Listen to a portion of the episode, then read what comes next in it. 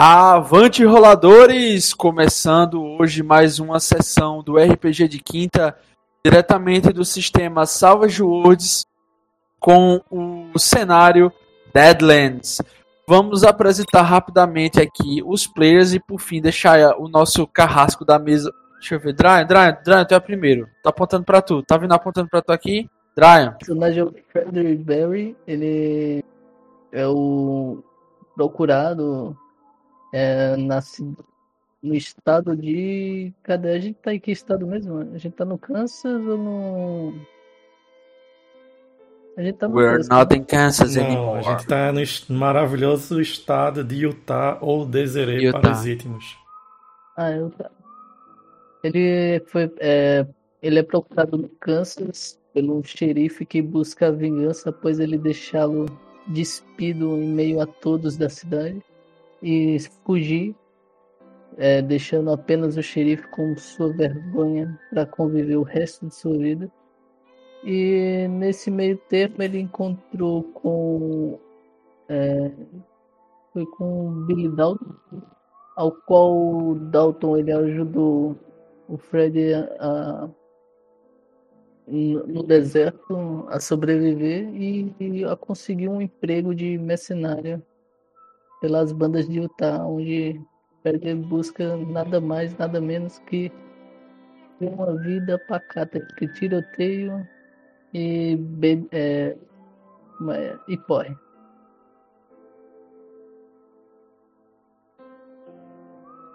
Beleza, o próximo aqui, ele que é o garoto índio, o menininho choroso, porém reflexivo, Lucas.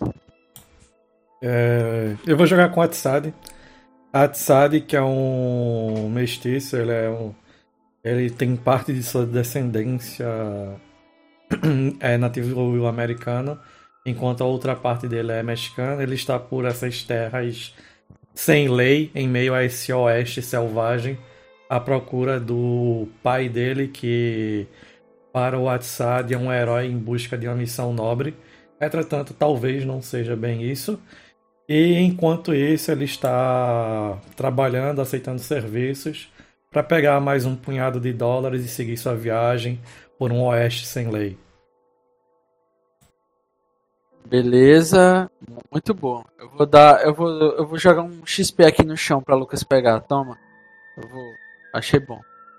É, o próximo é ele que vem fazendo sinal da cruz, Dio. Atenção, pessoal! Venham até mim todos que estão cansados e falem seus pecados. É ah, a maneira eu, certa eu ia, de redimi-los. Eu cansado, mas pecado, pecado não é comigo não. e a galera, estarei jogando hoje com o Reverendo Joe, ou para os que o conhecem do tempo antigo, Rev Joe.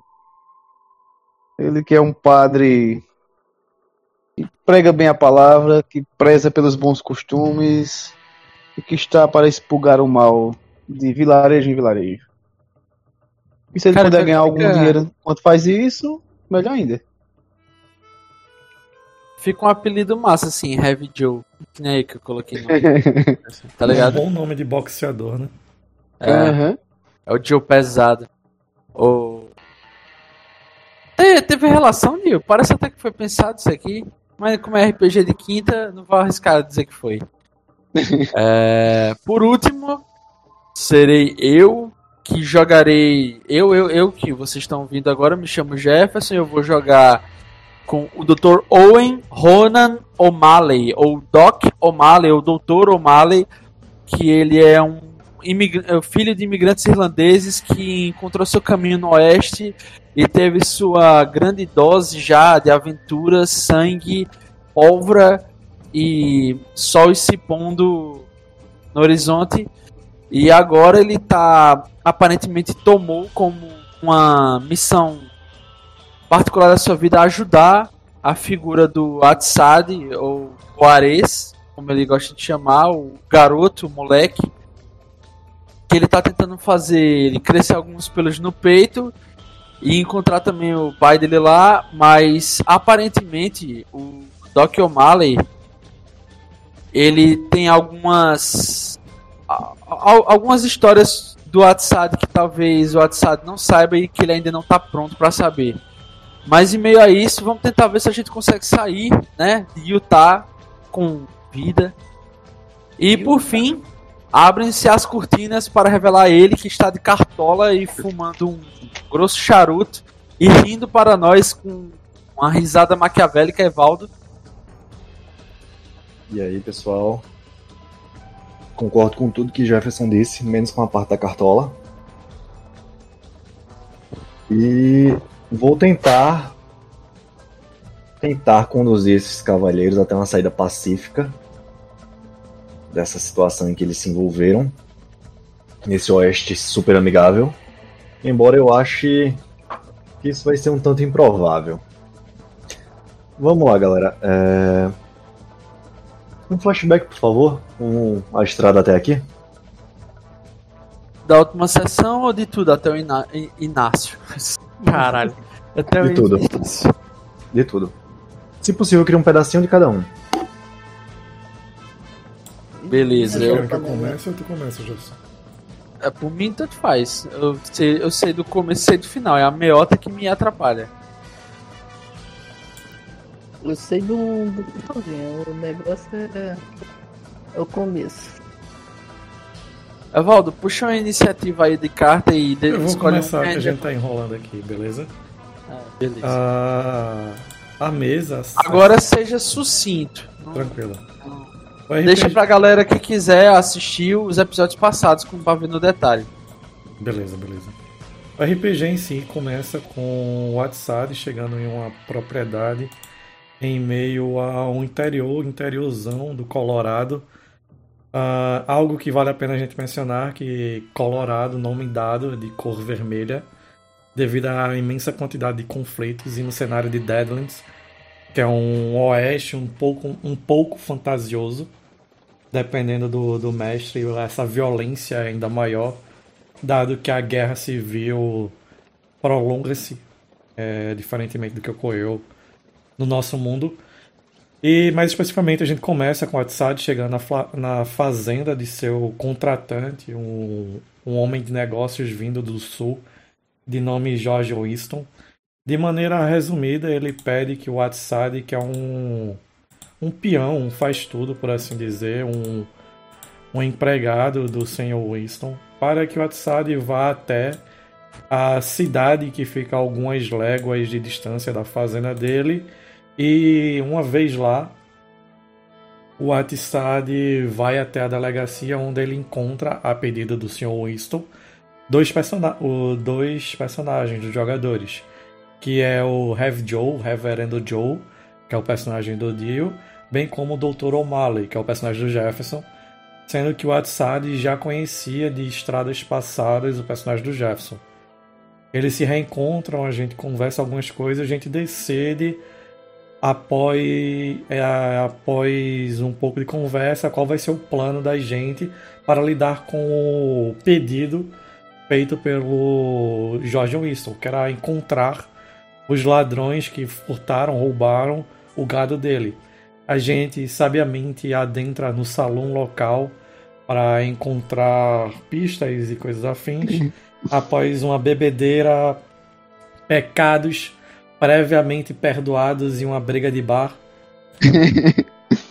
a gente consegue informações com uma pessoa que a princípio chamava de John Smith, alguma coisa parecida, mas claramente tinha traços mexicanos que depois alguns chutes na costelas e doações feitas ao reverendo Joe, ele contou que ele era um ele foi um coautor, algo, algo do tipo, do e sabia onde ficavam esses ladrões de gado. Entretanto, para o azar dele, o xerife local, o cavaleiro ga- garboso de bigode poderoso, conhecido como Eastwood, Sheriff Eastwood, estava próximo dele quando ele falou isso. E como as leis no Oeste são simples, diretas e brutais, tanto faz se você roubou o gado em si ou se você foi um coautor ou qualquer tipo de partícipe. A pena é uma só. E a pena para roubo de gado é forca. a gente deixou o pobre Miguel de 37 sobrenomes em espanhol para trás e seguimos no caminho ao oeste na trilha desses ladrões de gados. Continuo ou passo para alguém? Eu faltei a uma sessão aí, e aí provavelmente a meiota vai ser complicado pra mim. Parece que deixa o final, que eu me lembro ainda. Ó, como ninguém se manifestou, eu vou continuar. Depois disso aí, a gente teve um pequeno flashback na sessão, porque por motivos de agenda, vida adulta e etc., na sessão inicial, o Dryon e o Felipe não puderam participar, então os personagens deles foram introduzidos apenas na segunda sessão. Esse pequeno flashback mostrou um pouco do Freder, personagem do Dryon que está aqui hoje, e o Billy Dalton, personagem do Felipe que não, não pôde participar da sessão de hoje. Eles se reencontraram enquanto Freder estava faminto em meio ao deserto, quase morrendo. O Billy o ajudou, deu um pouco de alimento e água. E para recompensar ou para não morrer de fome novamente no deserto, o Freder acabou optando por ajudar o Billy Dalton em seu intento. Intento esse que era simplesmente encontrar uma mercadoria, entre muitas aspas, que o senhor Winston, que curiosamente, coincidentemente ou não, também é o patrão do personagem de Felipe, pediu para ele buscar. E essa mercadoria a gente descobriu no flashback que era um tal de Senhor Harris, que dentre algumas outras coisas aparentemente estava envolvido também no em alguns negócios com pessoas de uma fé um tanto desviante do padrão cristão que habita a cidade, o estado de Utah, nos Estados Unidos, e controla ele. O personagem do Felipe, o Dalton, bem como o personagem do Dryer, o Freder levaram ele de Utah, salvo engano, até a mansão do Sr. Winston. Uma vez lá, ele foi recebido pelo sorriso e os bons modos estranhos do Sr. Winston apesar de ele ser um homem. Apesar não, né? Como é esperado de um homem do sul, apesar dos pesares. E eles passaram a noite lá, os dois personagens. E na manhã cedinho, uma criança chegou na fazenda do, do senhor Winston avisando que o Atsari, bem como os dois novos associados deles, o personagem do Jefferson e o personagem do Dio, pediram aus- auxílio pediram reforços porque aparentemente não eram meros bandoleiros e sim um grande número destes. É, dito isso, o Sr. Winston pediu, solicitou que Freder e Billy Dalton fossem acudir nosso, os outros três personagens. É, eles foram com cavalos novos é, e descansados, chegaram bem, bem rápido lá. Algo curioso é que o Billy Dalton tem algum sistema estranho de de avisar seus aliados com 15 tiros para cima. E após a um, uma pele... peleja, não, uma situação estranha inicial, todos os personagens ficaram atentos, sobre... é, atentos não, é, ficaram sabendo o que aconteceu, etc. E seguiram o rumo deles até os ladrões de gados. Continuo? Ou alguém pega daí? Tudo continua. Foi a próxima parte é a, a sessão que eu faltei. Beleza. Ah, nisso a gente continuou o, ca- o caminho aí, ah, seguindo os rastros do- dos ladrões de gado, principalmente sendo guiado pelo personagem de Dryon, que é o cara que tem rastrear do grupo. E a gente chegou, em meio ao caminho, a gente viu algo muito estranho, uma diligência, aquelas carroças que eram comuns no Velho Oeste. Com ela estava tombada, a gente encontrou o corpo do cocheiro caído em meio ao chão. A gente viu marcas de, de gado, um- como se um grande, grande rebanho tivesse passado por perto, bem como sinais claros de saque. Vimos que a, carro, a diligência, desculpem, possuía muitas roupas de mulheres, quase como se estivesse para vender ou algo assim. E vimos claros sinais de que haviam mais pessoas na diligência, só que elas foram levadas. Nós optamos por seguir esses rastros para tentar acudir essas pessoas. Antes disso, logicamente, A gente enterrou o cocheiro, fez uma pequena prece, a gente rumou até o local. Uma vez chegando, a gente ouviu sinais de que haviam pessoas mais adentro de uma ravina e o Reverendo Joe e o Atsad decidiram ir mais à frente para bater o terreno.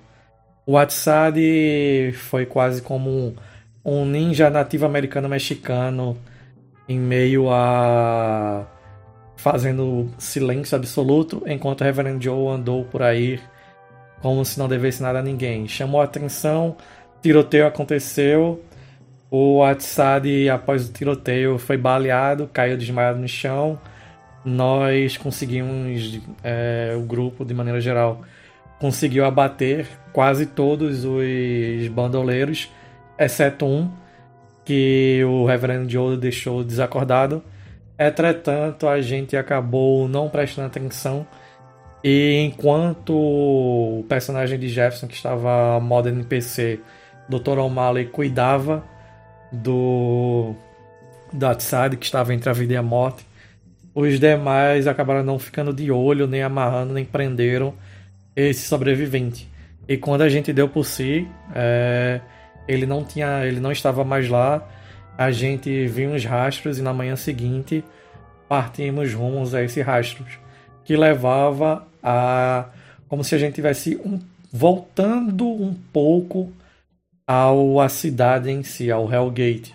Não voltando literalmente, é como se a cidade estivesse a leste a gente tivesse viajado para oeste e os rastros deles apontassem a nordeste. Algo como isso, pelo que eu me lembro. Continuo ou alguém vai puxar daí? Pode continuar, velho.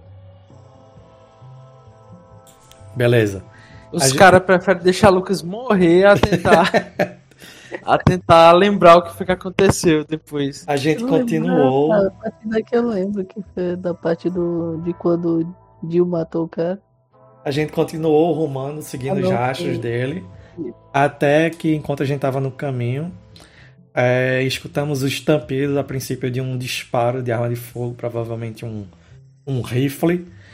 E depois seguido de outro disparo que bateu, eu acredito, no personagem do Dio Reverend Joe, por sorte, bateu no cantil dele. Ah, não, foi do Freder, foi do Dryan, não foi? Por é. sorte, bateu no cantil dele, ele caiu do cavalo, mas a bala não chegou a atravessá-lo, ele só sentiu o impacto. A gente saiu em disparada, e quando. Não, o Atsad em disparada para tentar se aproximar. Entretanto, como o mesmo Atsad sendo um cavaleiro muito hábil, ele não é mais rápido do que o disparo de uma bala sendo é, projetada por uma por uma boa Winchester.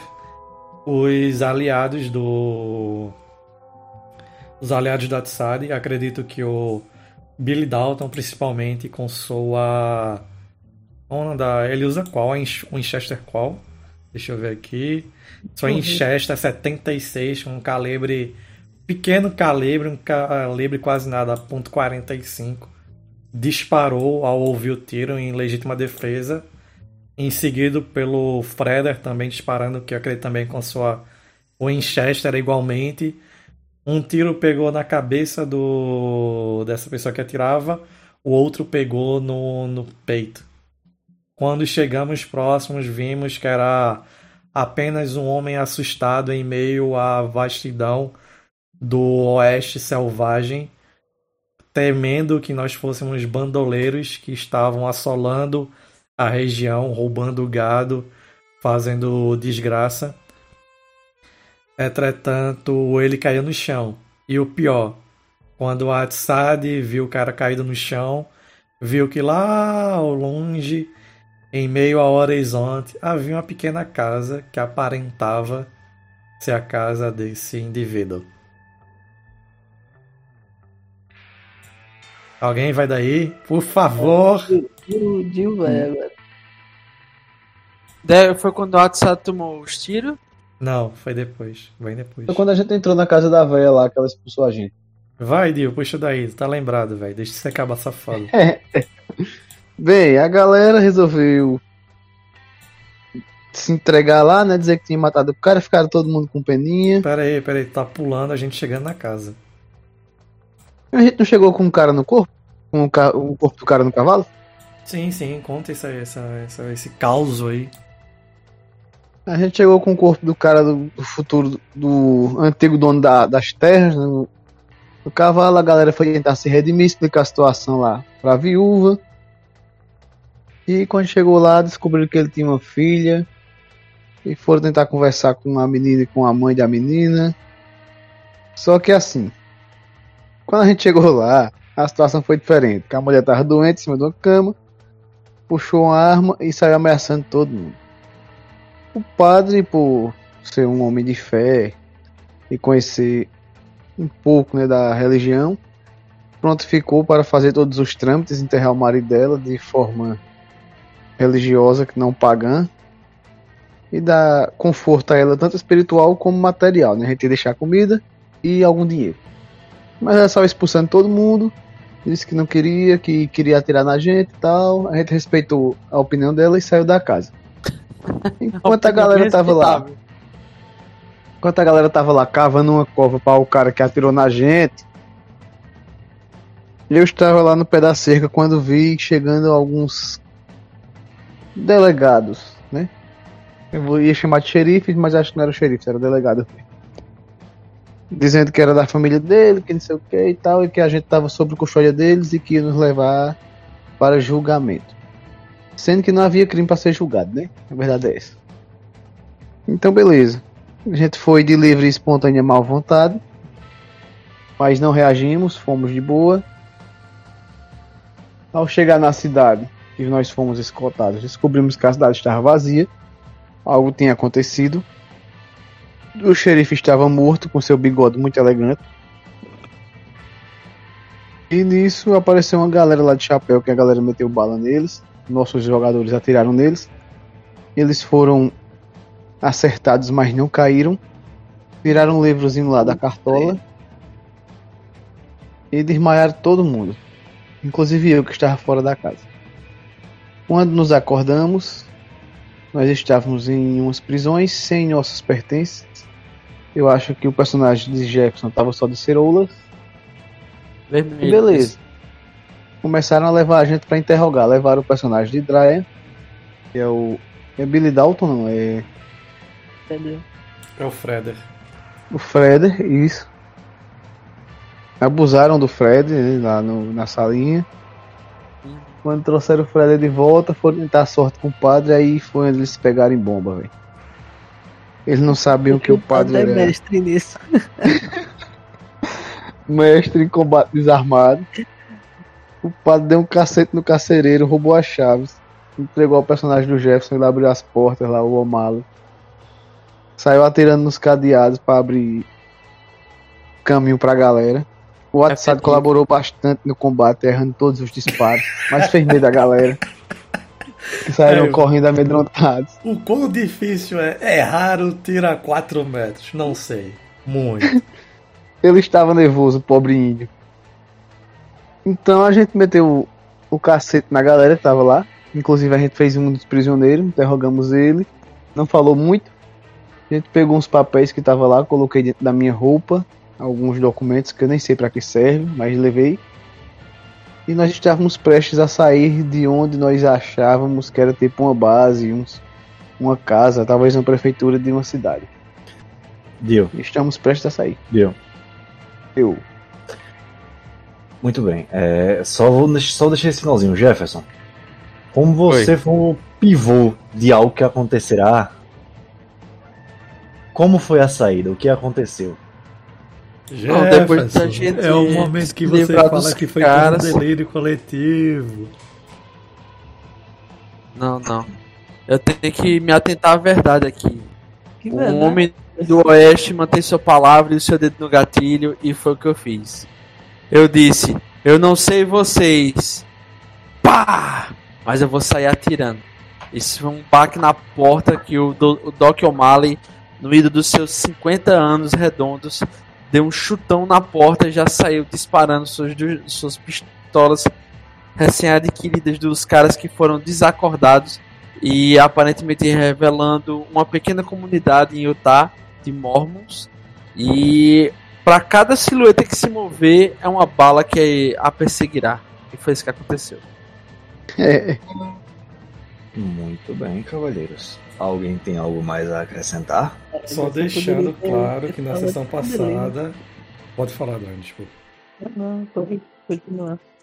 Só pra deixar claro que na sessão passada eu falei. Eu não falei que deixei pra trás as duas armas que eu peguei dos caras. Então eu estou com elas ainda, beleza?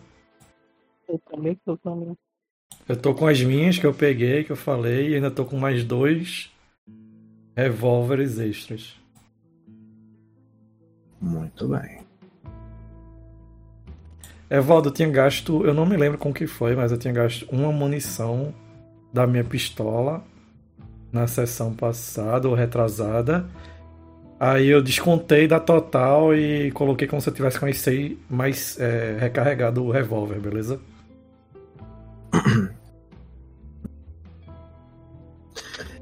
Então, cavalheiros.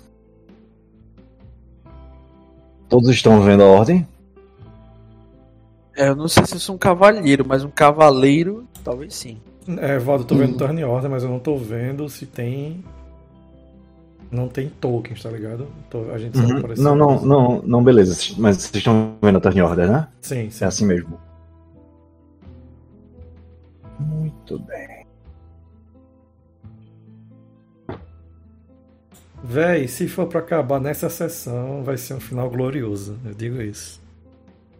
uma porra, ainda tenho muito a viver.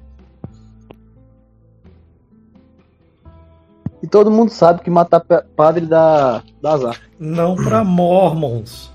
Não pra Mormons. Enquanto o Billy Dalton, eu sinto o Billy Dalton que estava próximo à porta, colocou, colocou seus ouvidos próximo a uma fresta, a porta, uma janela, para escutar. Ele identificou realmente barulhos de uma cidade comum, uma comunidade, barulho de apenas mais uma, mais uma cidadezinha, mais uma mais um assentamento no deserto. E em seguida, quando os personagens vocês se juntaram para sair, vocês saíram da melhor forma possível. Não sei se cansado de toda essa situação, se exausto é, pelo tempo que perdeu, por tudo que viveu, se a paciência do velho já estava curta, mas Doc O'Malley. Doc O'Malley chutou a porta, Não, não, eu tô bem. É porque eram mormons. chutou a porta com pistolas em punho Eram necromantes mormons. e foi o primeiro a sair. E assim que você sai com seus companheiros protegendo sua retaguarda, você vê uma comunidade não muito diferente de Hellgate. Ao menos não aparentemente. Você vê dezenas de pessoas. Mulheres com crianças, jovens conversando, mas todos muito bem vestidos, caminhando com uma classe incomum em uma cidadezinha no meio do nada. Vocês não veem homens fumando, cuspindo, arrotando e bebendo. Evaldo, você eu quero faz? dar o tiro, eu quero dar um tiro no cigarro de um e na cerveja de outro. Não, aí que tá, você não vê. Eles não bebem, eles não fumam. Ah. E vo- vocês percebem isso em um flash de segundo.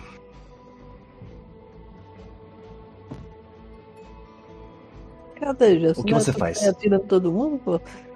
Eu tô atirando. O que é que vai acontecer? Acabou minha bala, Você, filho? você atira? Confirma? Eu vou atirar nos- em, homens, em homens armados que estiverem atirando contra mim. Não.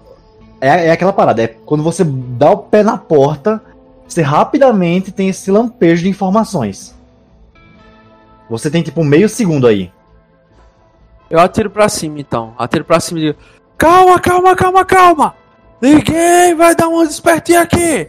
A gente só quer pegar os cavalos e sair desse maldito inferno, Mormon! Não tente nenhum tipo de necromancia é, contra a gente. Se alguém abrir a boca, eu ver alguém mexendo o beiço, é bala! E dou outro tiro pra cima. Após bradar a plenos pulmões, Doc O'Malley dispara. Isso é o estopim para o inferno. Homens, mulheres e crianças correm, gritam, cavalos que estão presos começam a relinchar e escoiciar, se é que essa palavra existe, a torta e a direita. É, o próximo na minha ordem, Atsad. Logo após esse. Pode falar. É, o que você faz? Eu vejo isso, ele atirou uma primeira vez, falou isso, atirou para cima. O Atsad, que ainda na sessão passada, principalmente, ele estava ainda atordoado com a quantidade de informações que ele teve que absorver até que o personagem do Felipe, Billy Dalton e o personagem do Jefferson, Doc O'Malley, o trouxeram, o puxaram de volta para a realidade. E assim que ele foi puxado, trazido para essa é, realidade onde toda uma cidade, aparentemente, a gente não tem certeza, mas aparentemente foi exterminada da noite para o dia. E homens trajando roupas muito finas, com a fala mansa, utilizavam a língua ferina, ferina dada provavelmente na cabeça da Tsad, lembrando que ele foi criado em meio ao interior com muita crendice, etc, por, pelo demônio em pessoa deu esses poderes a esses homens com essa com essa voz maldita.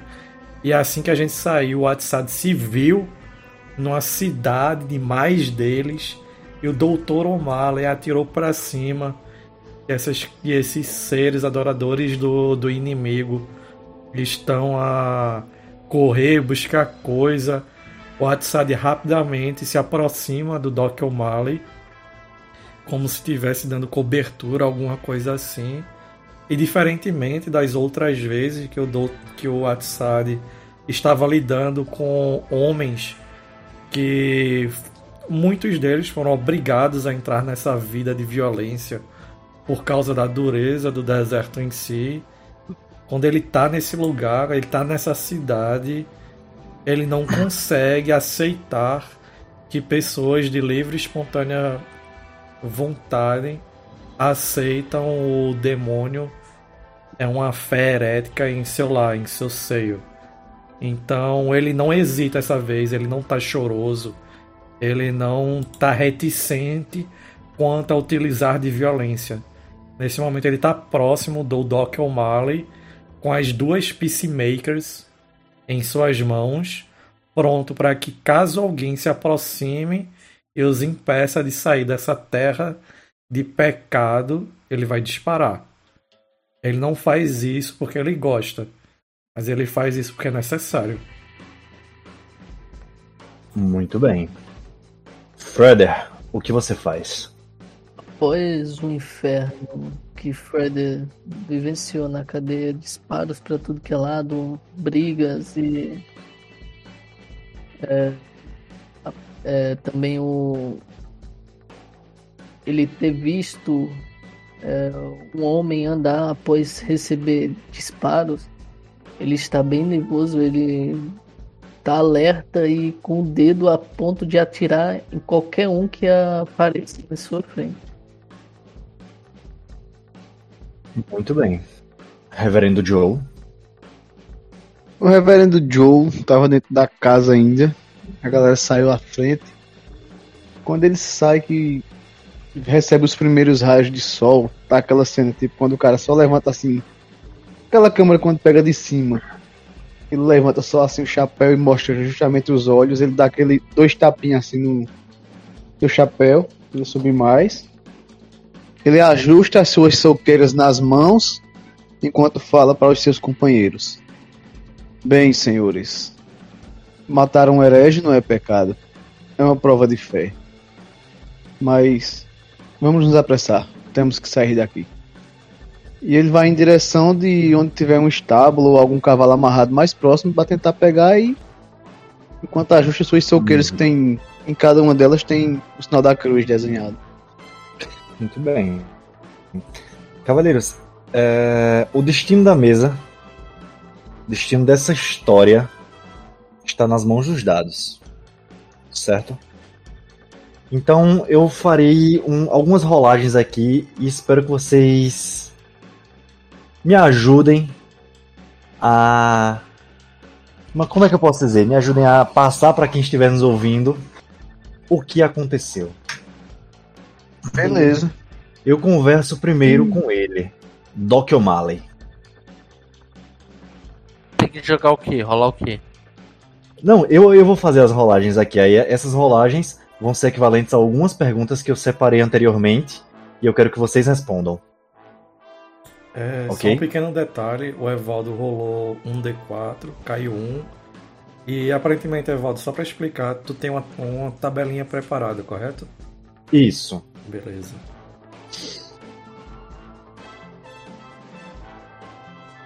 Doc, Oi. você está cavalgando no deserto. Seus companheiros estão ao seu lado, ofegantes, exaustos, feridos. O que deu errado em Nova Jerusalém quando vocês estavam indo embora? É, para pegar esses cavalos, eu en- entrei dentro de um estábulo que tinha uma cuidadora, uma senhora de 40 e poucos anos. É, ela puxou uma espingarda, né, para o Atsad. Eu automaticamente puxei pelo cano da, da espingarda e a espingarda arrancou dois dedos do meu personagem e com essa reação violenta ele deu um soco na boca da mulher, deixando ela desacordada, e enquanto isso orientou os outros a pegar os cavalos, enquanto ele tentava estancar o próprio sangramento no, na, no, no como é? Nos dois dedos, o mindinho e o anelar, anelar que chama? Acho que sim. Da mão esquerda. Que agora estão reduzidos pela metade. Muito bem. Enquanto a gente roubava os cavalos para poder fugir, né, aconteceu, aconteceu isso. E a- os filhos da mulher eh, eram crianças e não fizeram frente pra, pra gente enquanto pegava os cavalos. A gente tá saindo como vilões praticamente dessa, dessa comunidade. Mas. é, infelizmente, sacrifícios têm que ser feitos. Muito bem. Rodei mais um D4, caiu um novamente. Eu vou rodar novamente. Só preciso de uma outra pessoa. Agora, não. Ah, vou dar um D3 agora mesmo. Rodei um D3, deu 2. Freder, Ju, durante a fuga desesperada, certo? Quase que sem olhar pra trás, que tipo de problema aconteceu na estrada? Só, só me diga isso. E detalhe ele, é, que tipo de problema? a gente tava cavalgando, porém como a gente tinha acabado de sair do, encarceramento, a gente tava desidratado e o sol tava escaldante. Então a gente começou a alucinar em meio à cavalgada e a falta d'água é, está deixando a gente é, a ponto de desmaiar em cima do cavalo. Muito bem.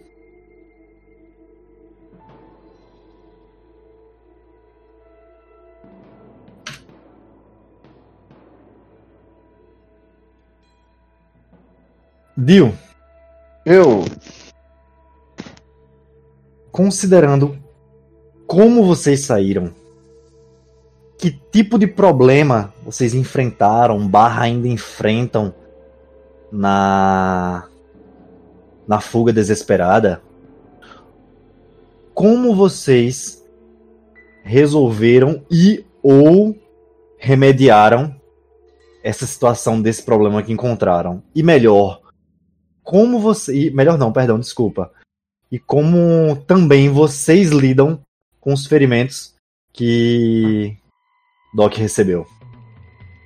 Ó, com os ferimentos do Doc, a Tissade ajudou ele. Como? A Tissade é muito bom em cozinha. Então ele pegou uns temperos lá e colocou nos ferimentos do Doc para não infeccionar. Hum. E quanto à questão de que a gente tava com muita sede, a gente acabou encontrando uma cabana velha no caminho onde tinha um poço. A gente encheu os cantios e saiu vazado. Inclusive, dentro dessa cabana tinha até um senhorzinho já falecido, em cima de uma cama que estava até coberto por telha de aranhas. Cada entrou, tava o velho morto lá, a gente pegou água e vazou. Muito bem. Lucas. O que oi. aconteceu além dessa senhora em Nova Jerusalém que fez com que vocês perdessem tempo lá? A gente perdeu tempo lá. Em que sentido? Qualquer pode ser qualquer coisa? Diga-me. O que fez a gente perder um pouco mais de tempo dessa vez não foi. Foi algo simples. A gente simplesmente. Vocês simplesmente perderam o WhatsApp de vista enquanto após o Doc receber um tiro nas mãos, após a gente estar correndo para pegar. correr para buscar os cavalos. O WhatsApp, quando vocês olharam para trás após tudo isso após o disparo da espingarda da mulher, quando vocês olharam, pegaram os cavalos, olharam para trás, o WhatsApp não estava lá. Vocês ficaram tanto quanto desesperados, né? Exasperados, acho que é o melhor termo. Entretanto, vocês só viram um uma labareda e fumaça um pouco atrás, lá atrás, no maior prédio da cidade. E vocês viram a pequena a capela, a igreja, acho que é uma capela, a capela Mormon incendiada, o WhatsApp correndo a todo vapor com um galão de óleo que ele tinha jogando no chão.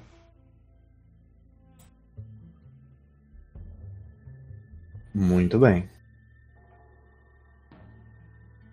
Vocês estão no deserto. Cavalgaram por algumas horas. Pararam para se reabastecer. E agora podem finalmente respirar. Vocês não sabem exatamente onde estão, em que direção cavalgaram a esmo. É, é meio para o fim da tarde. É possível encontrar algumas sombras. E vocês estão deixando os cavalos descansarem um pouco. Ação livre. Beleza. A primeira coisa, faça uma fogueira rápido. Preciso fazer uma pequena cirurgia. O, Atsad, vou precisar da sua ajuda. eu vou é, acender o fogo. Eu- Pode deixar comigo, Doc. Sobrevivência. Certo, Doc. Eu vou tentar lhe ajudar. Eu vou amarrar os cavalos. Ok. Sobrevivência que eu não tenho, meu amigo. Eu tenho, eu posso fazer isso. Eu sou o cara que cuida dessas coisas. E nada, meu. Respeita Porra, isso. Freder deu um tapa na cara assim. Porra, Cuida nenhuma. porra nenhuma, moleque. Sai daqui, índiozinho. Ai, tira essa tua catinga de mijo pra aprender a fazer as coisas. Fez fogo com pedra, meu amigo. Você fez fogo com pedra. Ah, o Fred rapidamente pega. Eu É. vejo alguns arbustos, não tem aqueles arbustos de Sim, sim. deserto que ele é seco. Sim. Eu pego alguns galhos, vou fazendo uma. Joga a bituca de cigarro em cima. E eu uso o meu isqueiro da sorte pra acender. Muito bem. E em pouco tempo, coisa de dois a três minutos, vocês escutam chamas crepitando. Continuação livre. Eu pensei que era escuta um tiro.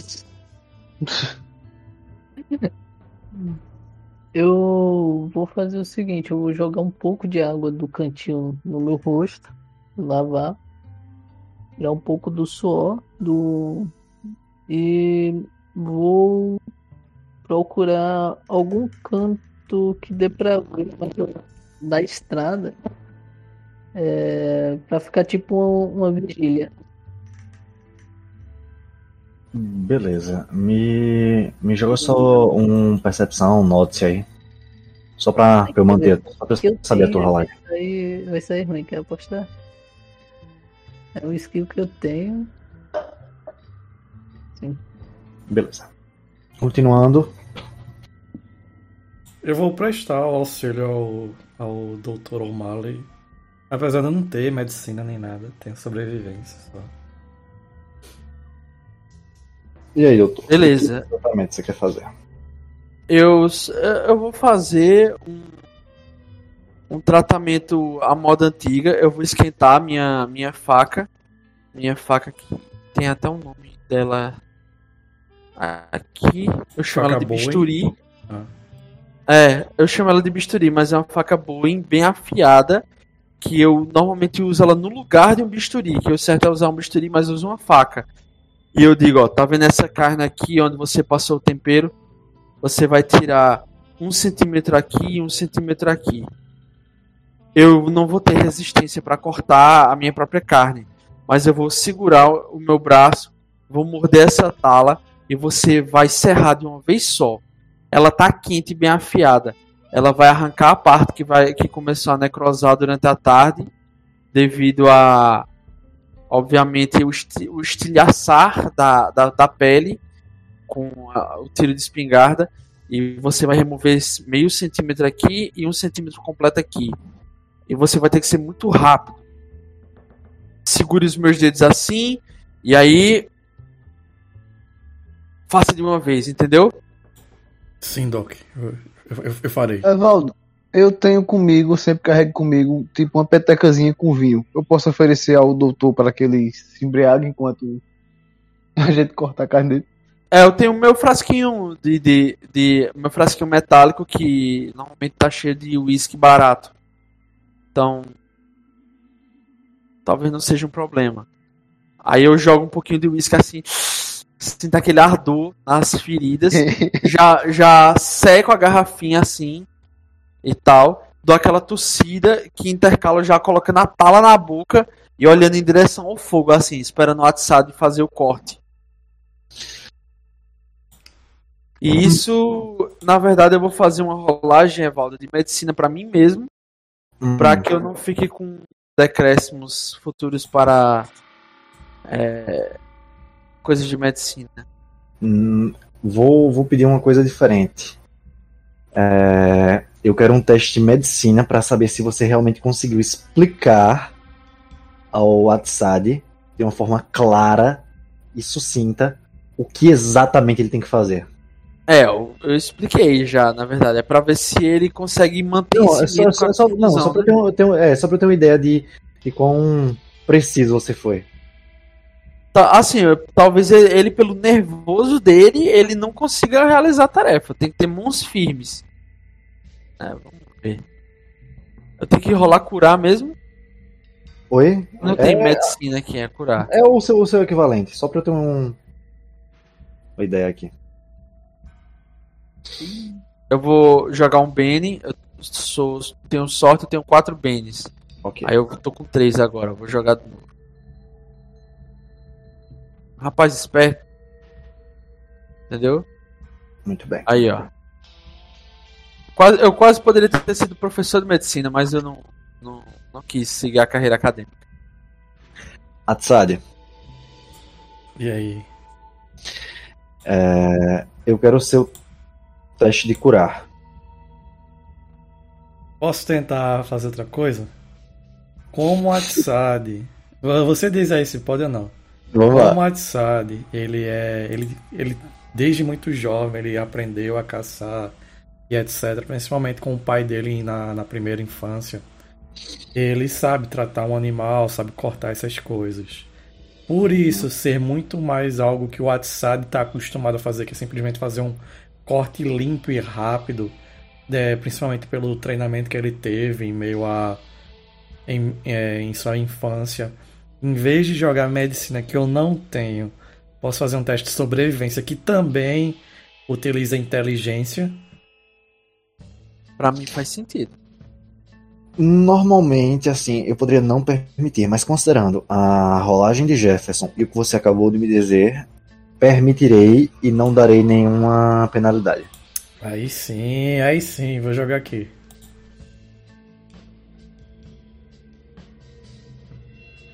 Quatro, quatro é suficiente? Sim. Aí, porra.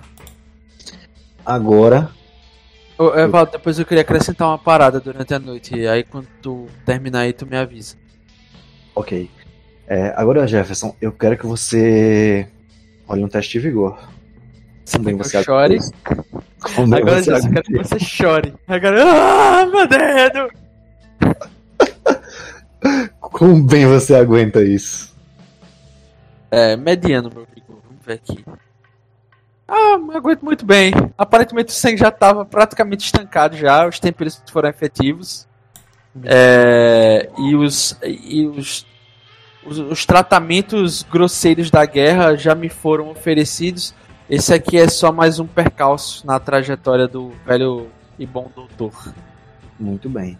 Considerando todos os acontecimentos, Atsadi, narre como você fez e logo em seguida, Doc, como você reage. Em seguida de vocês dois, eu quero que é, o Reverendo Joe diga o que faz nesse meio tempo. Como o Doc O'Malley ele conseguiu passar muito bem, dado que já se rolou 7 ao Atsad o que ele tinha que fazer. Como o Atsad já está acostumado a usar uma faca não como um apenas implemento de morte, mas como um utensílio mesmo de caça e outras atividades ma- matreiras, por assim dizer. Ele observa bem o que o Doc fala, ele olha assim, ele esquenta mais um pouco a faca no, na fogueira feito pelo Freder e faz de uma vez só, um golpe de cima para baixo, limpo, cortando onde o Doc pediu. E cauterizando, né? Com a Sim, faca sim, quente. por isso que ele esquentou mais um pouco para ter certeza. Beleza. Ao no primeiro momento, assim como o corte foi muito rápido, o doutor não se, sequer sentiu o choque nos tendões, né, no, na, na pele e tudo. Mas o calor insuportável da lâmina necrosando, necrosa não, selando a sua pele quase como é, um pequeno um pequeno pedaço de carne quando toca numa frigideira muito quente, ela faz aquele chiado insuportável, um cheiro de, de estranho sobe no ar, de sangue interrompido pelo calor efervescente. E o Doc O'Malley ele olha em direção ao fogo, totalmente compenetrado, quase como se ele já tivesse passado por ferimentos graves outrora, obviamente devido à guerra. Ele olha, ele olha, ele segura aquela lágrima de dor, ele segura aquele grito, ele rompe a tala numa dentada, mas ele não emite um som após isso, mas não porque ele é bravo ou resistente ou nada do tipo, mas que ele autoinduziu um transe que ele aprendeu durante a época em que ele conviveu com a tribo indígena, né, que passou para eles algum, alguns ensinamentos quando ele estava nessa reserva indígena sendo um médico local. E um xamã ensinou a ele a fazer uma espécie de é, situação tântrica assim que ele poderia fugir dentro de sua própria mente de uma dor momentânea. E ele assim o fez e por isso ele conseguiu não fenecer imediatamente com a dor. Mas isso não significa dizer necessariamente que ele não terá febre durante a noite. E quem sabe histórias febris ele poderia poderá revelar para o WhatsApp. Muito bem. Dúvida na questão do meu teste, Evaldo. Eu tinha rolado descendente. Certo? O de Dragon tá bem baixinho aqui pra, aqui pra você. Tá melhor agora? Eu tinha rolado PCB, mas é, eu percebi alguma coisa. Tu não falou. Não, não, é, não é porque foi, foi o que eu entendi. Eu, vou, eu guardei aquela tua rolagem, tá ligado? Aí quando Ah. eu passar aqui e chegar, aí. A gente continua. Dio. Dio? Bem. Tá todo mundo se organizando, tá todo mundo fazendo seus. seus é, preparativos não. Como é que a gente pode chamar?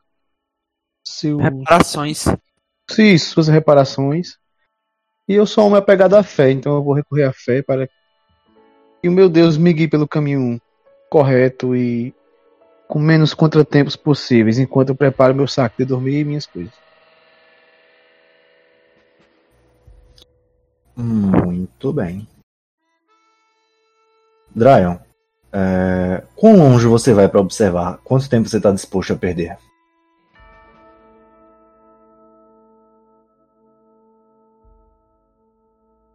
Hein? Tá mutado isso.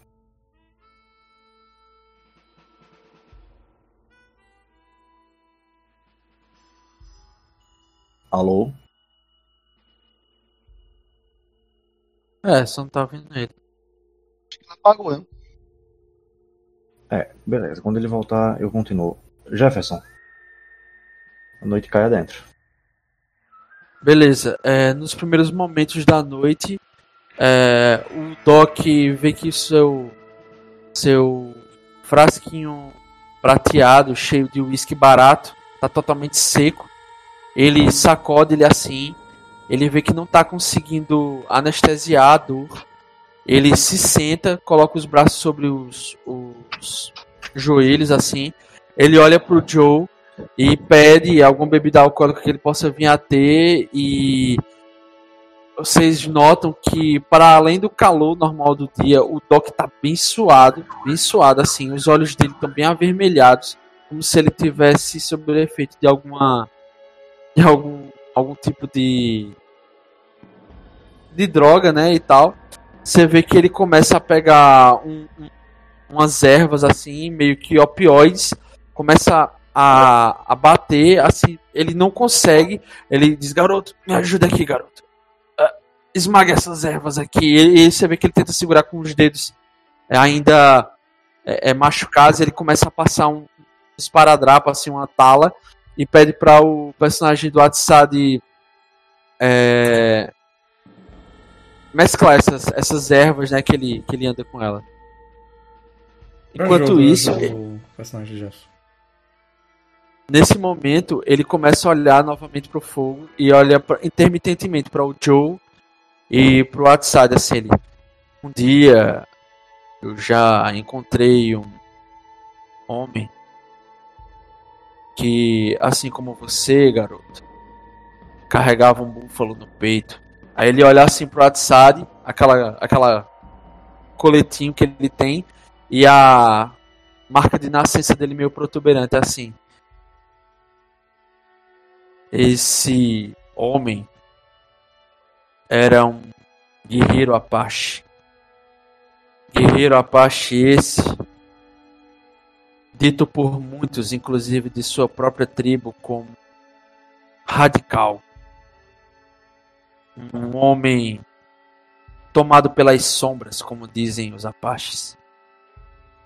Esse homem, embora tenha sido filho do grande chefe Asa Sangrenta, ele foi obrigado a retirar-se do meio dos seus, pois esse guerreiro Apache, conhecido apenas como Sombra Cortante, desde o dia em que ele se aventurou para além da fronteira mexicana e voltou com 28 escalpos de colonos.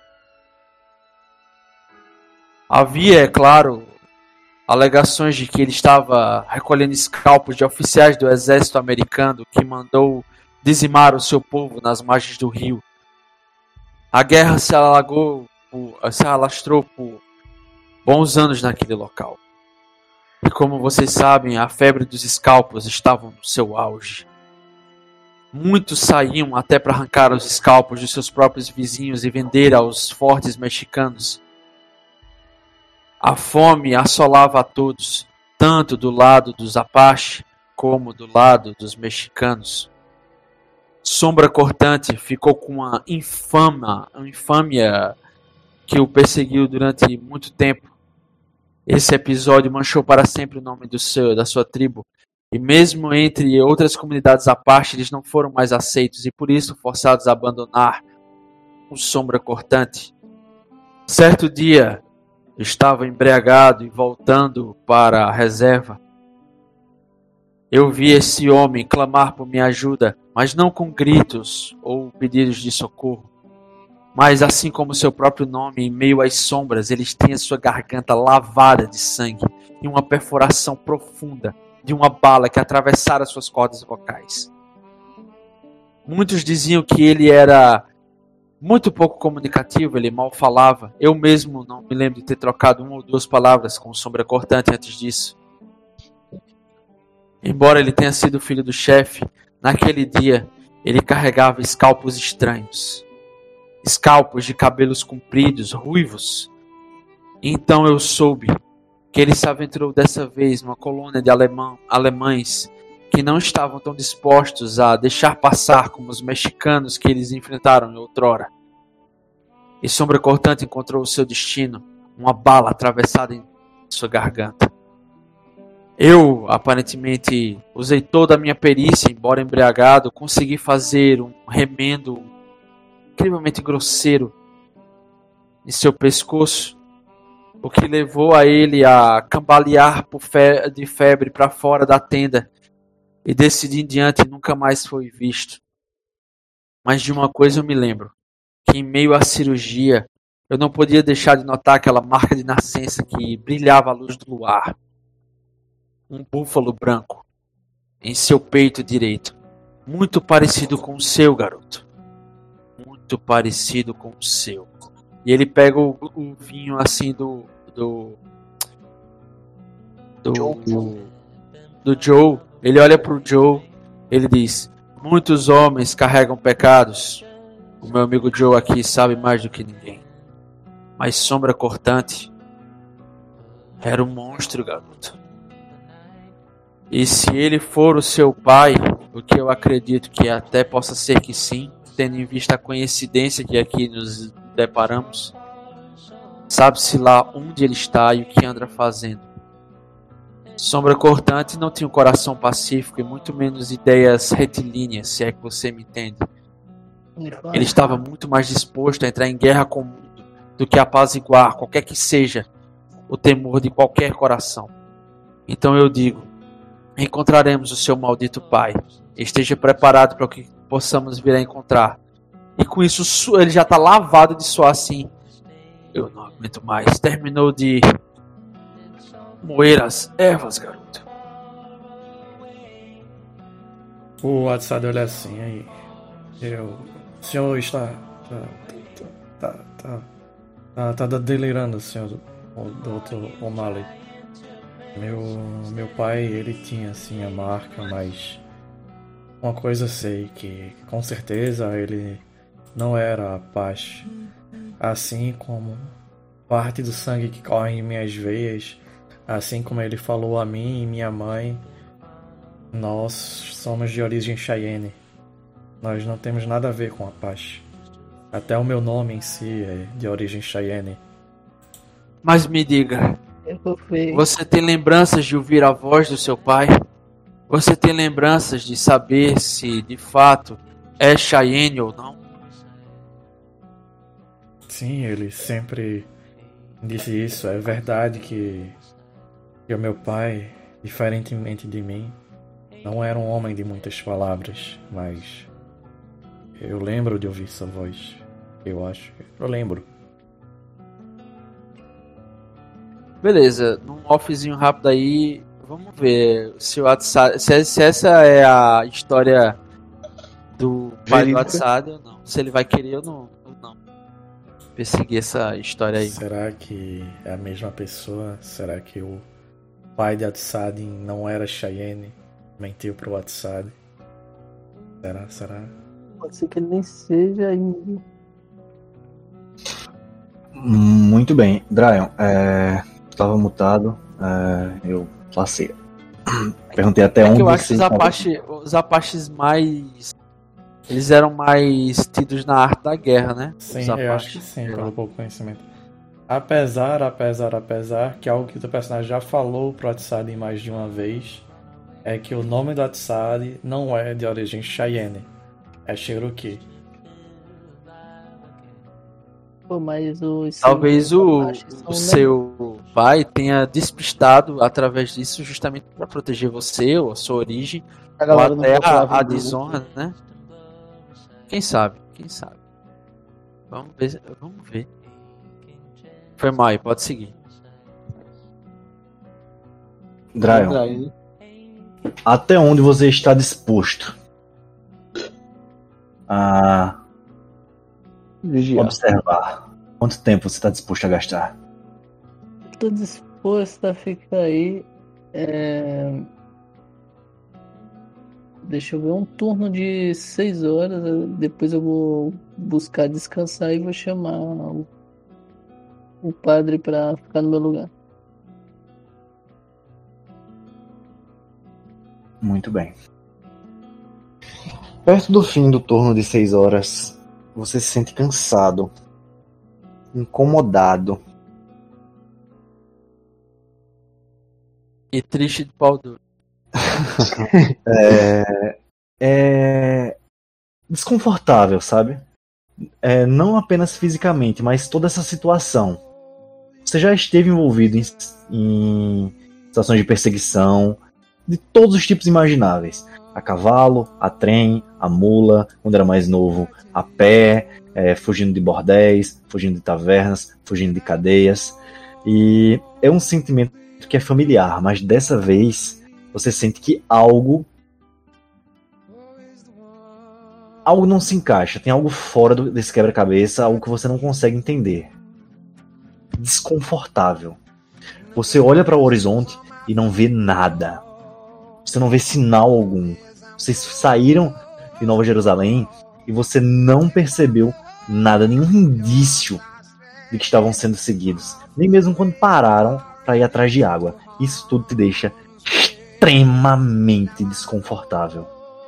Porque quando se lida com homens, mesmo em situações é, perigosas, é, situações que fazem a, a gente duvidar se vai conseguir sobreviver para encarar mais um dia, é, sempre dá saber, sempre dá para saber mais ou menos o que se esperar.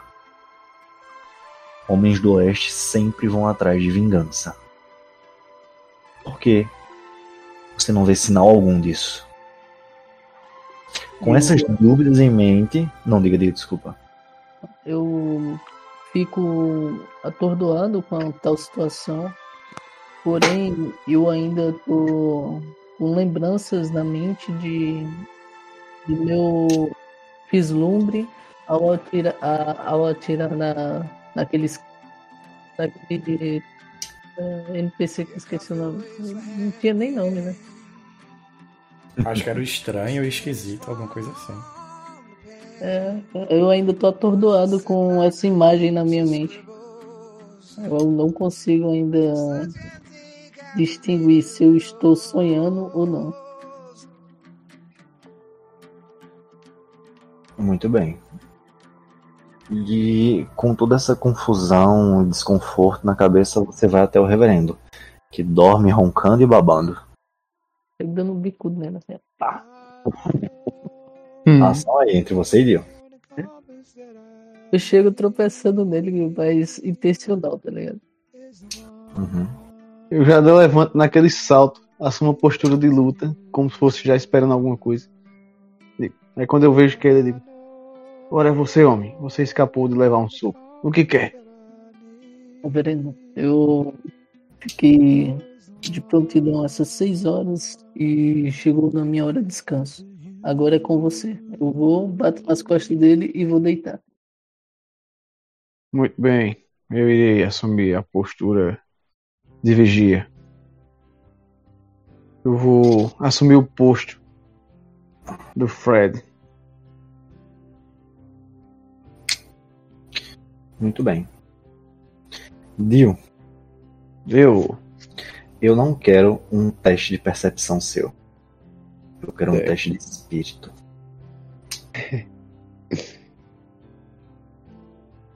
Dum, dum, dum. Dum. Espírito. Deixa eu ver se vai, peraí. Deixa eu ver se foi, foi, foi. Ah, foi. Dio rolou poderosos 100. Ah. Sim que é bom. Vai querer manter? Vou manter. Muito bem. Dio. A noite caiu, certo? E os horrores vêm. Quanto tempo você está disposto a continuar de vigia? Eu fiquei seis horas de vigília, então vou ficar. Considerando que são as 10 da noite, eu devo ficar Não, mais não, não, não, não, não, não, não, não, não, não. Vocês pararam, era tipo meio pro fim da tarde, três e meia para quatro horas, certo? Uhum. É isso mesmo, 21 ou 22 horas. Não é isso? É. Ontem até umas 4 da manhã, velho. Mais 6 horas. Muito bem. Você tem algum instrumento de medição de horário? Só minha fé. Eu sei que quando eu ler alguns capítulos da Bíblia já se passaram algumas horas.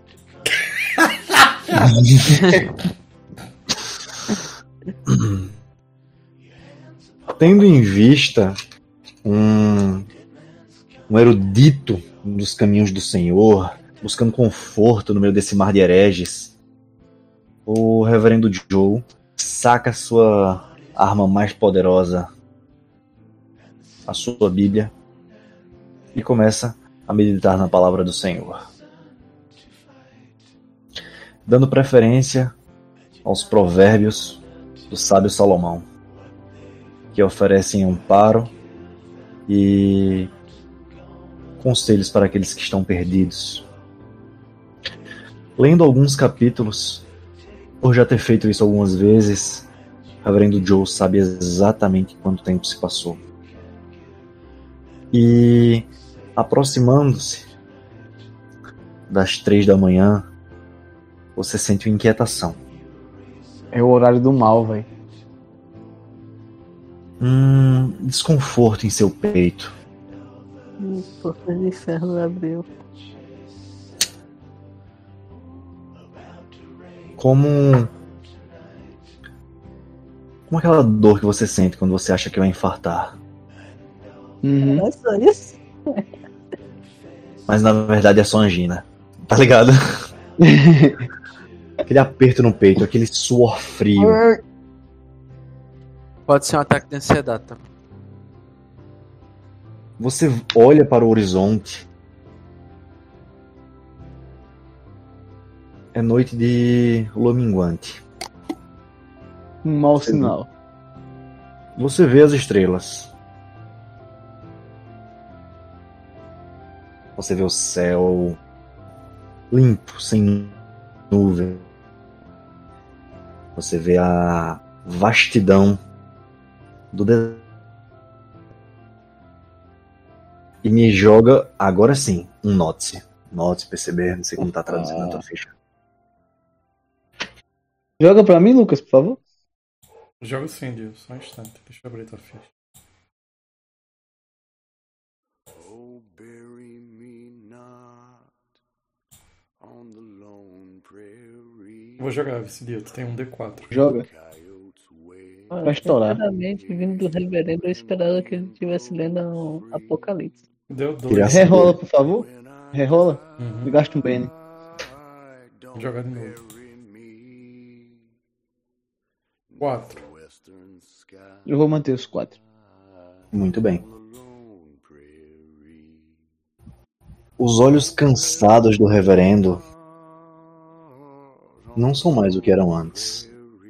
É difícil, é difícil identificar algumas coisas à distância quando se está em uma idade avançada. Mas o reverendo ainda possui bons olhos para identificar o mal. Se é que dá pra dizer que isso é mal. Você vê fogo. Porra. Imediatamente, uma passagem da Bíblia passa na sua cabeça. Você lembra-se da sarça ardente. Uhum.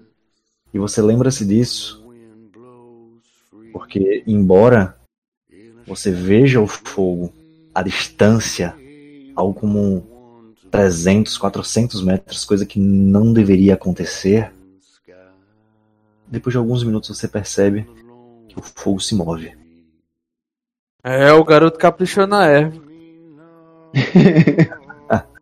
É, não é um incêndio.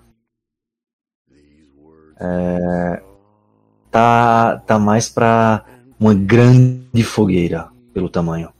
É mais ou menos tipo aquela trilha que passa o motoqueiro fantasma onde ele passa que sobe aquele fogo. Não. É, é fogo, tipo, ima- imagina uma, uma fogueira com chamas altíssimas. Uma, uma, uma fogueira São João com, com chamas bem altas, tá ligado? A fogueira de Caruaru, pronto. Tá ligado? Tipo, é, dois metros, dois metros e meio de altura. Tá ligado? Ou seja, a guerra de mosquito no meu bairro. Beleza. E aquilo move. Você não consegue identificar a forma. É só fogo. Está se movendo em direção à galera, está se movendo em direção contrária. Em paralelo. Vocês. É, é, é, tipo, como vocês estão vindo e o fogo está indo. Em direção aonde vocês vieram. Em direção à Nova Jerusalém. Eu fico. Eu paro um tempo. Fico meio que maravilhado com aquilo. É um misto de medo e. Ao mesmo tempo não ter medo, ter aquela confiança. Mas pelo sim, pelo não. Eu coloco os dedos nos lábios e dou aquele assovio fino. Pra galera ficar. Tentar acordar algum deles ou então a galera ficar alerta para que venha a minha direção. E eu os demonstre aquelas bola de fogo que está a se mover.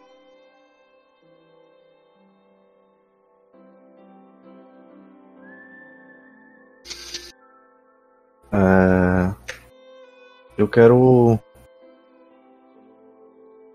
Um teste de. Hum, Se alguém que tiver uma opção diferente e quiser tentar acordar, eu diria um teste de vigor. Se alguém tiver alguma coisa diferente, pode me dizer. Pra ver quem escuta, né? É, se alguém quiser testar com uma coisa diferente. De ser que o reverendo ele tenha ficado pasmo e ter feito algum barulho que nos fez acordar, não? Não. É, Valdo, eu fiz o teste de vigor, eu rolei 3, eu vou permanecer com 3, beleza? Ok. Eu fiz o teste de vigor, rolei 4.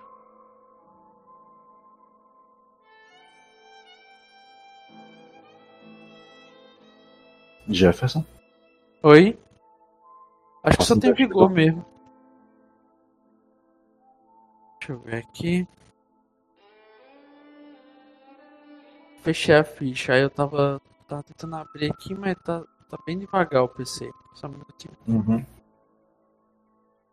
Vai estourar o dado agora, Jefferson. Tirar um 12.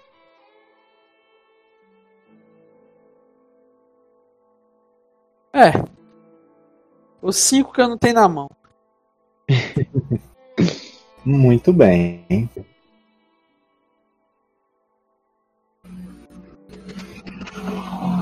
Deixa eu conferir as rolagens aqui. 4 de Freder, 5 de Doc.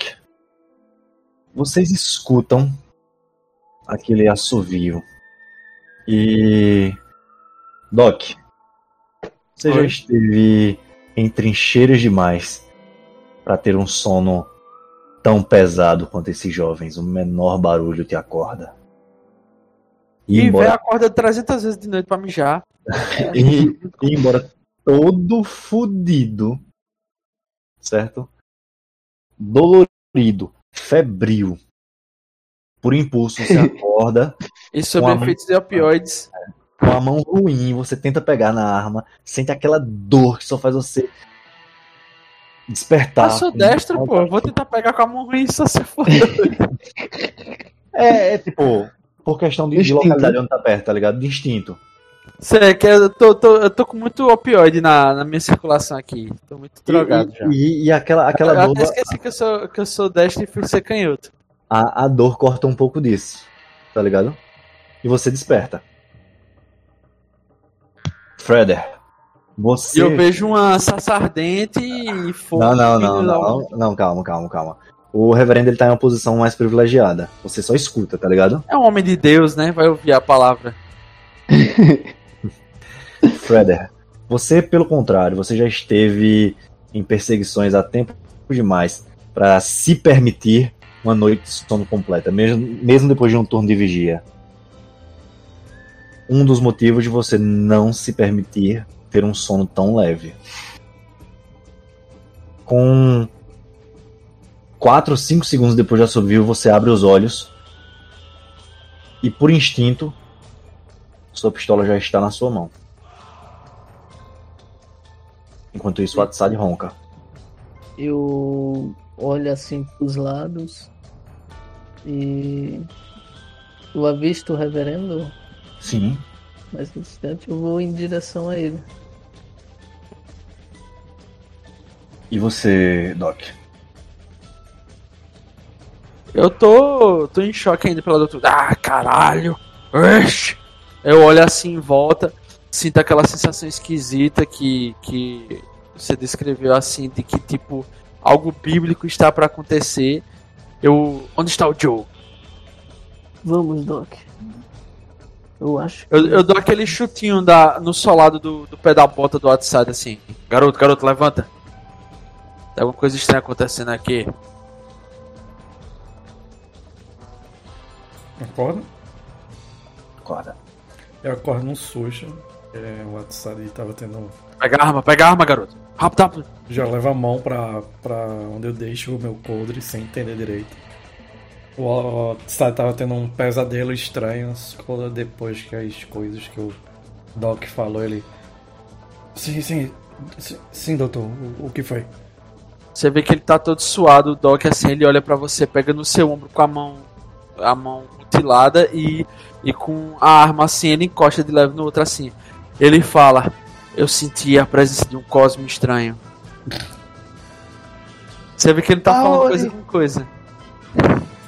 E Cosmos. O, o que é isso, doutor? Eu não sei, eu tive um sonho estranho que o reverendo Joe ele gritava é, cápsula estelar. e eu não sei, eu, eu estou sentindo. eu estou sentindo uma. uma. uma variação no cosmos, algo, algo do tipo. Você vê que ele tá com a pupila dele dilatada assim. Dos opioides que ele pediu pra você. É. Não é? Fazer tipo um guento pra ele colocar e, e, e sorver. Calma, doutor. É, acho que foi de Não, mas tem alguma coisa estranha, garoto. Tem alguma coisa estranha. Pode não ser um cavaleiro de ouro, mas um de bronze, um de prata. Não sei. Cavaleiro, bronze e prata. não- é, eu tô plantando a semente aqui de uma possível próxima mesa aqui na mesa. Na mesa da... É, valia a pena, valia não. É. Vale, vale. Por a gente ter conversado naquele dia, Lucas, sobre um bilhão de possibilidades, cavaleiros, não sei das quantas. eu, tô, eu tô alucinando, eu tô drogado e tô sem os dedos. Eu posso dizer a merda que eu quiser. Enquanto vocês conversam, Crust, o palhaço, aparece nos meus sonhos. Eu quero... Todos vocês escutam.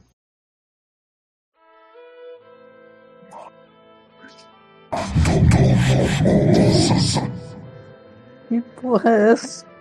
Eu Meu irmão, eu vou montar no cavalo e sair disparada. Foda-se vocês, velho. Foda-se. A única coisa que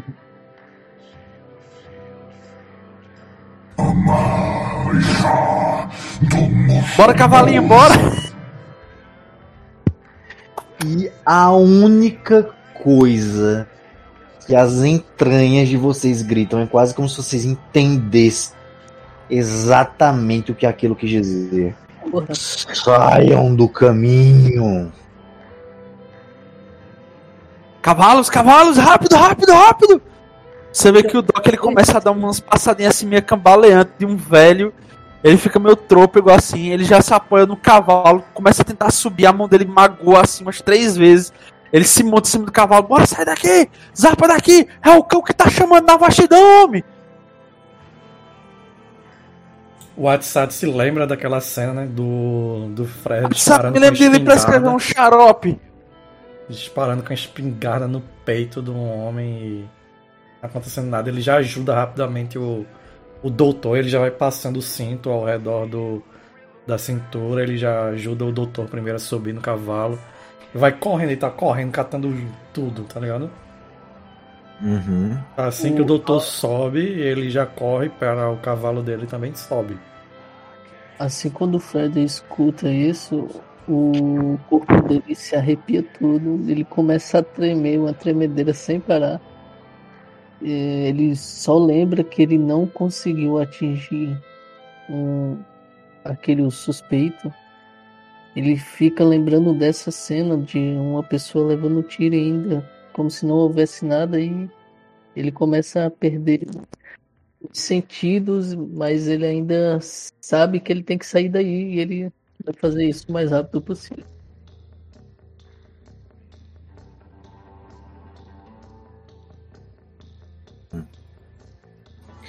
Muito bem. É, só Atsad. Eu quero um teste de conhecimento geral. Não, pode ser atirar, atirar. Eu não tenho não. Conhecimento isso é sobre armas. Você dispara contra a ignorância e ela morre. Do nada você ganha um diploma. Oh meu Deus! Evaldo, eu não tenho, eu vou jogar em Skilled. Beleza, você ganhou um diploma emitido pela base da Unip no Polo Norte.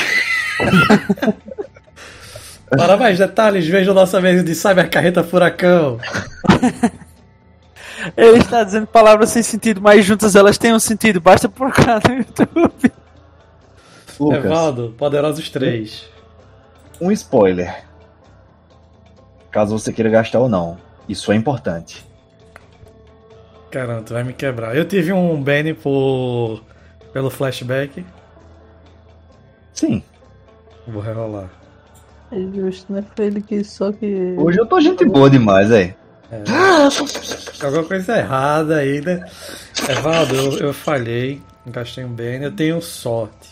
Talento sorte. Eu vou gastar meu Benny extra da mesa, beleza? Ok. Porra, velho, que eu jogo um D4 menos 2. Isso aí me quebra. Aí. Porra! 7 7 Se desse pra jogar mais um dado, eu ganhava um monte de dinheiro naquela maquininha safada. É, rapidão, eu gastei quantos bens? Eu gastei dois, não foi? Isso. Um da sessão, um da- do resumo e o da sorte. Beleza, eu vou anotar aqui, se não esqueço. Dois bens. Peço que vocês olhem com atenção para o mapa. Peraí, deixa eu anotar aqui. Depende, olha pra onde. O mapa é grande. pô. Estou Vou olhando. marcar. Estou olhando. Enquanto. É, só para eu presumir, vocês selam os cavalos e metem o pé? É isso? Ô, Eu entendi correto? Evaldo, meu personagem, ele fica um pouco, velho. Ao contrário da galera que tá correndo e tal, ele. O Joe, ele faz menção que vai correr. Hum, E ele lembra dos temores vividos na sua adolescência antes de seguir o caminho da religião. E ele passa na mente dele, ele chegando em casa depois de um treino com um velho lá que disse que treinava artes marciais. E quando ele chega em casa, vê os dois cachorros sendo. Os dois cachorros enforcados na varanda. E ele abre a porta e vê. E vê é, a história do meu personagem, até os cachorros algozes mataram. E vê seu pai com a cabeça decepada e sua mãe esquartejada. Ele lembra do Uhum. acalento que a fé deu a ele. Eu E corro até a do passagem juramento de dar um abraço nele. Ele lembra do juramento dele de expurgar o mal de uma forma ou de outra. E fazer valer a fé. E ele fica, velho. Ele fica observando aquela bola de fogo com uma das solqueiras em uma mão e com a Bíblia próxima ao peito da outra, enquanto observo ela. Muito bem. Vocês selam os cavalos e partem. Peraí, Correto. peraí, não, não vou deixar o reverendo, não. Quando eu falei que eu ajudava o Dr. Lamala a, a montar, a ajustar o dele, porque ele tá meio mal. Quando eu vou pro meu, eu vejo que o doutor não. Ele tá parado, né, com a Bíblia em mãos. É, eu, eu grito. Doutor não, Doutor reverendo. Não, reverendo, desculpa, desculpa.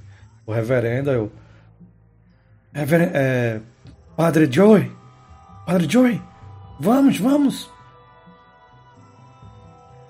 E eu viro pra ele e digo: Siga, garoto.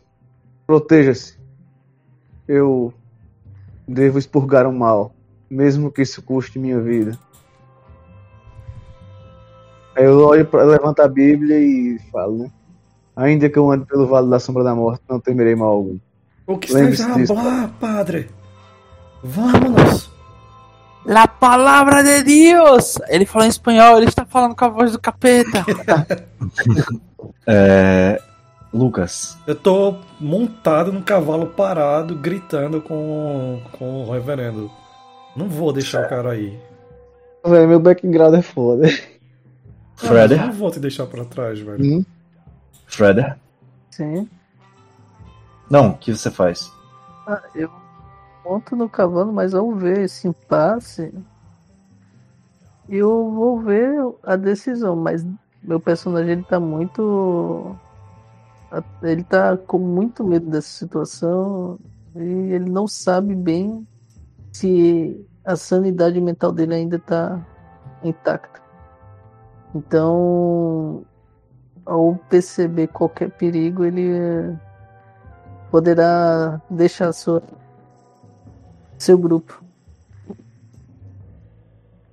Muito bem.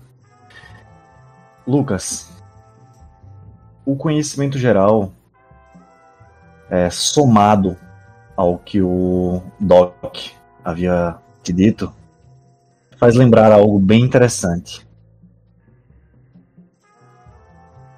É, então nesse esse, essa forma que eu desenhei aí, Quadradozinho. sim.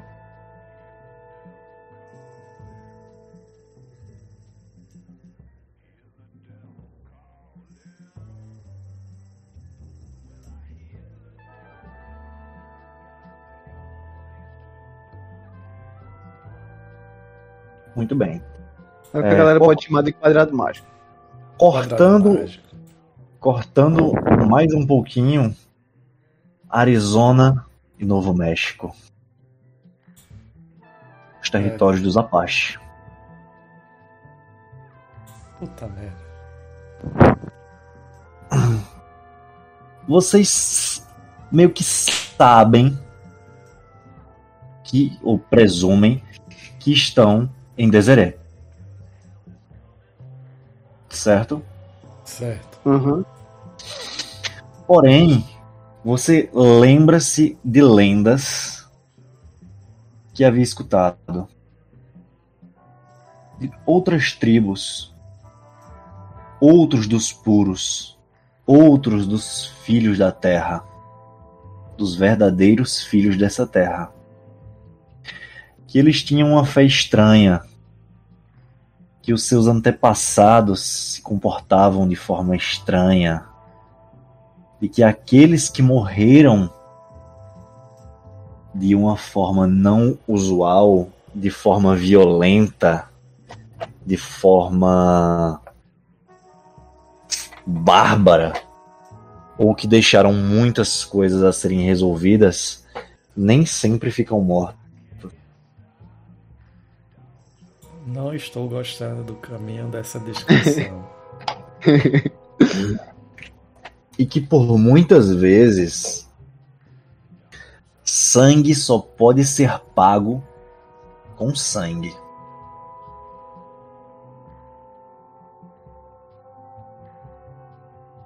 É isso. pra uma mesa de puro velho oeste já tá tendo muito satanismo já. somos o clichê ambulante, não conseguimos, não conseguimos Hum, deixar de ter coisas é. satânicas nas mesas. Qu- Quando a gente terminar essa mesa, eu digo, mas quem me deu esse, esse gancho foi você, viu, Jefferson? Tinha que ser Jefferson. Jefferson sempre soube que ele não prestava. Precisava de conluio com esse mestre safado. Não, eu, eu, eu sempre dou insights para as coisas da mesa que acabam dando ruim, porque da última vez quem descobriu que o NPC lá não era um americano, era um mexicano velho, era foi Esse homem não pode ser, Sr. Smith. Ele é um porra do mexicano. Quando, E aí, voz vai incorporar essas porra tudo. quando tudo isso vem em mente, eu sei que é muito errado o que eu vou fazer. Eu sei que minha madre me daria uma surra se me visse isso. Mas eu dou uma esporada na direção do. Do reverendo Joe e vou catá-lo, tipo, botar em cima do cavalo. A força, se necessário. E aí, reverendo, vai querer resistir? Não, velho, eu vou ficar apenas olhando em direção daquela bola de fogo ainda. Eu tô meio que pasmo. Aí, me perdão, padre, mas. E ele para assim no meio, tá ligado? É, Valdo tem como pegar o cavalo dele pela rédea. Sim. Beleza, faço isso. Eu tô explorando, bicho. Eu tô morrendo de medo. Principalmente por alguma razão. As palavras da. Meu irmão, que- o capeta tá gritando no É, horizonte, Lucas. Pelo amor de Deus. O cara tá. o cara tá aí. E aí, que oração, filha da puta, hora de comer cu de quem perguntou. Eu tô, eu tô explorando. Você tá explorando aí o cavalo. É, eu, tô, eu tô meio galope assim, esperando ver eh, se o Joe vai recobrar a raz- a razão. Não vou deixar ele sozinho também, não. Velho, quem tá metendo o pé cavalgar. É, Lucas, você tem um menos 3. Faz sentido, faz sentido. Eu tô puxando o cavalo com a mão, né? E cuidando do. Do reverendo pra ele não cair do cavalo em alta velocidade. Deixa eu ver. Já tá na minha ficha, tem um bônus de mais um, porque eu tenho calças de cavalgar. Caralho, tem isso também. Eu não soubesse que eu iria comprar calças de cavalgar. Tenho Meu irmão, três. o cara quase não compra um cavalo. Essa porra é caríssima. Eu tenho menos 3, né, Valdo? Sim. Então eu consigo dois. Eu vou rerolar. Eu tenho ainda três bens, vou pra dois bens.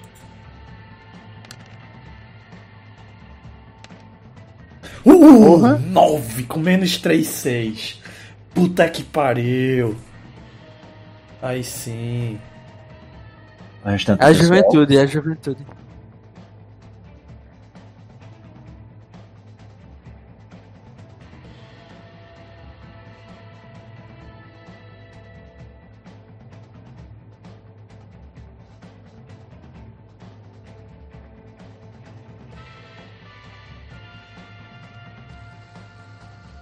Alô, o restante do pessoal?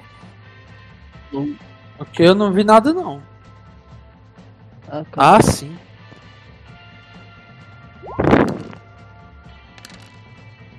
Porra! O Raider tá roubando. Ele comprou um Game Shark. É o medo, o medo da skin. pô. Ô, ô, ô, ô, Valdo, É que é todo mundo os cavaleiros do Zodíaco, realmente. Né? que o nome do meu cavalo é Paladino, porra. Ele não tem medo do demônio, não. Vai chegar com dando Divine Smite, né? Cada patada do cavalo é um Divine, É, Divine eu botei o nome do meu cavalo Paladino só pra poder gritar: Vai, Paladino, vai! André, tu ia falar alguma coisa? Não, falei que o medo da skin. É. Caras, E é não, olha o nome que eu coloquei aqui na ficha. Não é porra de Paladino, não. Olha o nome que eu tinha posto. Porra, bicho, se eu souber que o nome do teu cavalo é Lucifer, eu vou vender. É, não, eu vou mudar pra Paladino aqui. não. Paladino. Porra, só o nome do cavalo. E outra, é um erro de tradução da Bíblia que causa essa porra aí. Então não culpa mim, não. muito, muito bem. Vocês cavalgam pra longe daí. Para muito longe. Vocês passam muito tempo a galope. O sol começa a raiar e vocês ainda estão cavalgando. Sem conversar. Apenas cavalgando. E por um momento, vocês têm aquela sensação de quando você tá nadando, certo? Na verdade, nada não, quando você tá submerso e passa muito tempo e seu peito luta por ar. Passando de um de um local, vocês têm aquela sensação de emergir e respirar. E toda aquela angústia, todo aquele sentimento ruim, aquela dor no peito, aquele medo vai embora. Nesse momento, ninguém precisa dizer a vocês. Vocês sabem que saíram de Deseret. Boa. Sem entender muito bem o que aconteceu e quem são aqueles travestidos de homens que habitam na região maldita. Por isso que a galera não veio atrás da gente. Cavalgando em direção ao sol. Vou dar uma de Mandaloriano agora. This is the way. É. This is the only way. What the fuck you talking about? To be a little bitch. A Fine. luta do- dos personagens Let the gente. rock off begin. Que a luta dos personagens da gente não é uma luta simples contra. Nesse momento, né? Não era uma luta simples contra réis seres humanos. Mas contra poderes e principalmente autoridades daqueles que estão investidos dos poderes do mal, né? É, Eu daria mais algumas informações se tivéssemos com Billy Dalton aqui hoje. Eu daria essas informações na próxima sessão. Mas continuando. Vocês cavalgam até se aproximarem de um uma espécie de riacho. Um córrego, na verdade, próximo a um canyon. Os cavalos estão cansados.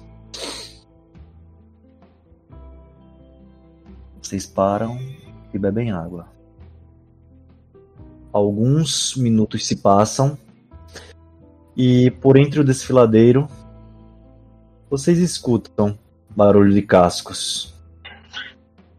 E tensos com o que aconteceu, se preparam, pegam em suas armas.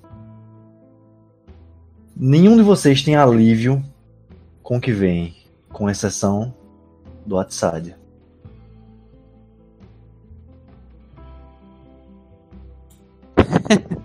Miséria.